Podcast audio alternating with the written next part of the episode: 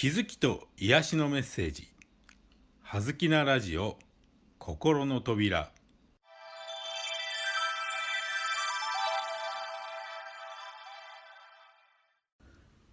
皆さんこんにちは。葉月光栄です。はずきなラジオ心の扉。今日のテーマは所有です。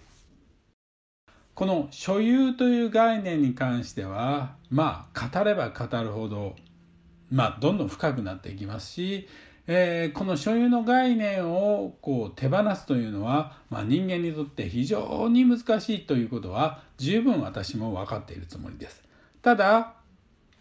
客観的に見て私たちは何も持たず生まれてきてそして何も持たずあちらの世界に帰っていくのです。これは客観的な事実として皆さんも十分納得していただけるのではないでしょうか。私たちはついつい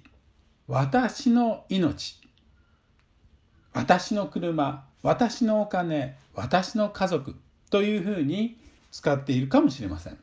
しかしこれはよく考えるととても危うい危ない言葉だと言えるでしょう私のののは所有格です。つまり私が所有しているということです。でもちょっと待ってください。あなたがあなたの命を所有しているのでしょうか？命はあなたの所有物でしょうか？この「の」はとてもとても大きな意味を持つ大きな違いを持つ言葉なので注意して使ってください。私は本来私が命だと思います。つまり私イコール命で私と命を分けることなどできないのです。どちらが上でどちらが下どちらが所有物でどちらが所有しているのかということを分けることはできないのだろうと思っています。